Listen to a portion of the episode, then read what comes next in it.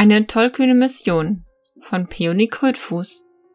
Kapitel 15 Worte in der Dunkelheit. Einige Minuten später. Leofric eilte zu den drei Männern, mit denen er zuvor schon gesprochen hatte, und flüsterte mit dem Anführer. Dabei glitten ihre Blicke zu den zwei schwarz gekleideten Männern. Der Mann nickte Leofric schließlich zu. Währenddessen beendeten Maxarion und Ramondil das Kapitel.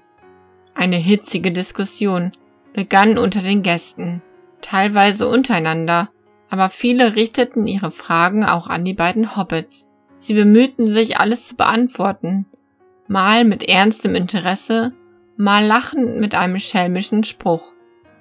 So bemerkten sie nicht, dass die drei besser gekleideten Männer mit unmissverständlichen Worten und einer drohenden Geste des Anführers dafür sorgten, dass die zwei schwarz gekleideten Männer das Gasthaus verließen. Leofric war erleichtert. Danke, Herr Keol. Es war gut, dass du uns gerufen hast, Leofric, meinte dieser und nickte seinen Männern zu. Die Holbitlan stehen unter dem Schutz des Königs. Er mag es nicht dulden, dass ihnen in seiner Stadt etwas widerfährt. Ramondil hatte diese Worte mit angehört, denn die Gaststube leerte sich langsam und die Gäste, die noch da waren, wandten sich nun anderen Themen zu. Ich nehme an, ihr sprecht über uns? Was sollte uns widerfahren? fragte er ganz offen. Keol lächelte. Er war schon lange in den Diensten des Königs und eine solch unschuldige Offenheit nicht gewohnt. Doch sie erfreute sein Herz und der Anblick der Hobbits weckte Erinnerungen an alte Geschichten in ihm. Geschichten, die seine Großmutter ihm als kleinem Junge an langen Winterabenden am Feuer erzählt hatte. Euch sollte nichts widerfahren, junger Herr. Zumindest nichts, was durch uns verhindert werden könnte. Er wandte sich an Leofric. Deine Mutter kann nicht für die Sicherheit ihrer Gäste sorgen. Ich werde gehen und ein anderes Quartier für die beiden Holbitlan suchen. Nein, heute Abend gehe ich nirgendwo anders mehr hin, protestierte Maxarion und gähnte herzhaft. Aber die beiden Männer aus Gondor suchen euch, und ich denke nicht, dass sie nur mit euch sprechen wollen, warf Leofric ein. Ramondil nickte ihm zu.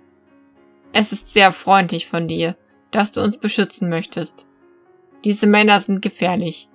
Sie wollen uns vermutlich töten. Aber sie werden hier in Edoras vorsichtig sein und nicht offen in ein Haus eindringen. Das haben sie vor ein paar Minuten getan, warf Kiol ein und zog eine Augenbraue hoch. Aber nun, gut. Wenn ihr hier bleiben möchtet, soll es so sein. Ich lasse einen meiner Männer hier. Mehr kann ich in diesem Fall nicht für euch tun. Danke. Das ist schon mehr, als wir erwartet hätten. Morgen begleiten wir euch gern zu einer anderen Unterkunft. Doch lange möchten wir nicht in Edoras bleiben. Vielleicht noch zwei Tage, um unseren müden Füßen etwas Erholung zu verschaffen. Erklärte Maxarion und verneigte sich leicht vor dem hochgewachsenen Rohirrim. Ich wünsche euch eine gute Nacht, Herr Kiol. Nach diesen Worten fasste Maxarion Ramondils Arm und verschwand mit ihm in ihrem Schlafzimmer. Schon bald darauf lagen die Hobbits schnarchend in ihren Betten. Der Morgen graute schon leicht, als ein leises Klirren die beiden Hobbits weckte. Dem Klirren folgte ein Kratzen, und sie sahen erschrocken zu, wie sich das Fenster langsam öffnete. Beide wagten nicht, sich zu bewegen, und sahen atemlos zu, wie sich eine dunkle Gestalt in einer fließenden Bewegung durch das offene Fenster in den Raum schwang. Langsam näherte sie sich den Betten und streckte eine Hand nach Ramondil aus. Ruckartig kam Axarion wieder zu sich, als die Angst um seinen Freund sich wie eine eiserne Hand um sein Herz schloss. Er sprang auf und gab der Gestalt einen Stoß mit der Kraft der Verzweiflung. Sie strauchelte zurück, das gab Ramondil Zeit, um ebenfalls aufzuspringen. Sie eilten zur Tür und wollten schreiend hinausrennen. Doch schneller als sie auch nur einen Ton hätten ausstoßen können, hatte die dunkle Gestalt sich wieder gefasst und um jeden einen Arm gelegt. Schneller als ein Gedanke fanden die großen, behandschuhten Hände ihre Münder und drückten fest zu. Gebt nur einen Laut von euch, und ihr seid tot, zischte der Mann unter der dunklen Kapuze. Beide Hobbits zögerten einen Moment. Dann nickten sie ganz leicht. Gut, ich lasse euch los, und ihr seid ganz still. Setzt euch auf das Bett und rührt euch nicht. Er lockerte seinen Griff jedoch nicht sofort, denn die Hobbits rührten sich dieses Mal nicht. Von mir droht euch keine Gefahr. Ich bin Brigils Freund, wisperte der Mann kaum hörbar. Aber wenn uns jemand hört, dann muss ich euch töten oder ich habe selbst mein Leben verwirkt. Werdet ihr meinen Worten folgen? Die Erwähnung dieses Namens erstaunte die Hobbits so sehr, dass sie kurz darauf nickten und sich tatsächlich schweigend auf Maxarions Bett setzten, als der Eindringling sie losließ. Dieser eilte nun zum Fenster und schloss es lautlos. Ihr schwebt in größerer Gefahr, als ihr euch vorstellen könnt. Der Schatten Heromos reicht weit. Die Stadt der Goldenen Halle ist von ihm nicht unberührt geblieben. Ich habe heute gesehen, wie weit die Dunkelheit in die Herzen der Rohirrim reicht, und es hat mich sehr getroffen. In Gondor nannte uns der Dunkelmeister einen Kontakt, doch dieser führte uns heute, in dem Vertrauen, Brüder im Geiste vor sich zu haben, in das Herz der Diener Heromors in dieser Stadt. So nennen sie seinen Tempel. Dort sah ich viele. Auch viele, die ich nicht erwartet hatte. Enge Vertraute des Königs und hohe Herren. Sie wissen nun, dass Heromor ein schnelles und endgültiges Ende eurer Reise wünscht und werden alles in ihrer Macht Stehende tun, um dieses herbeizuführen. Ihr seid hier in großer Gefahr. Er verstummte und schien zu lauschen. Es war nicht zu hören. Schließlich hielt es Ramondil nicht mehr aus. Die Neugier siegte über seine Furcht. Wer seid ihr? Und woher kennt ihr Bregil? Wer ich in Wahrheit bin, das kann ich euch nicht sagen.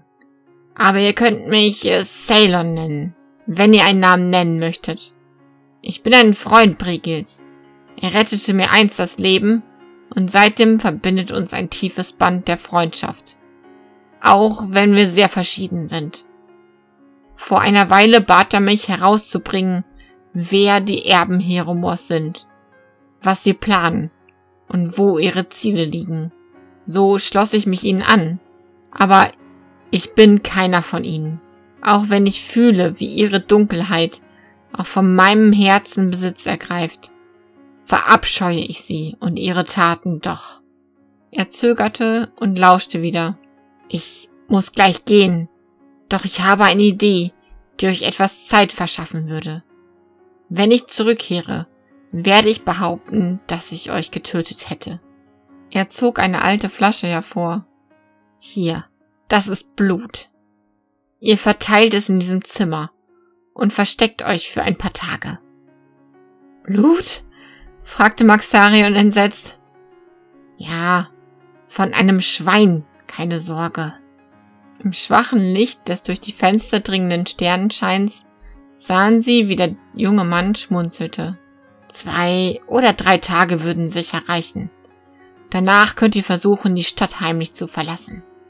Wo sollen wir uns so lange verstecken? Wir sind die einzigen Halblinge in dieser Stadt. Man wird uns sofort und überall erkennen warf Ramondil ein. Ceylon zuckte mit den Schultern. Das kann ich euch nicht sagen. Er gab die Flasche mit dem Blut Maxarion. Aber dieser Plan ist vielleicht die einzige Möglichkeit, die euch bleibt, wenn ihr in dieser Stadt nicht euer Leben verlieren wollt. Entscheidet euch schnell. Wollt ihr sie nutzen? Wenn ich euren Tod beschwöre, dann wäre es auch mein Tod, wenn ihr am nächsten Morgen munter durch die Stadt lauft. Die Hobbits sahen sich an und nickten schließlich. Ja, wir werden uns für drei Tage verstecken und die Stadt dann verlassen, versprach Maxarion. Ceylon nickte ihnen zu und legte sanft je eine Hand auf die Schultern der Hobbits. Viel Glück und lest den Menschen weiterhin aus dem roten Buch vor. Ich kenne es. Es wird wieder etwas Licht in die Seelen der Menschen bringen. Lebt wohl. Nach diesen Worten ging er zurück zum Fenster, öffnete es und verschwand so schnell, wie er gekommen war. Ramondil wisperte einige Augenblicke später, wir können unmöglich allein in dieser Stadt untertauchen. Wir kennen sie kaum, haben keine Vorräte bei uns und können sie auch nicht ohne Hilfe unbemerkt verlassen. Derweil öffnete Maxarion die Flasche und verzog bei dem Geruch des Blutes den Mund. Dann begann er damit, geschickt das Zimmer mit Blutspuren zu versehen. Wir brauchen zumindest einen Vertrauten, richtig? Wie wäre es mit Leofrick? Er ist aufrichtig und er hat ein gutes Herz. Wir müssen ihn nur dazu bringen, wirklich niemandem von uns zu erzählen. Nach einem Moment des Überlegens nickte Ramondil.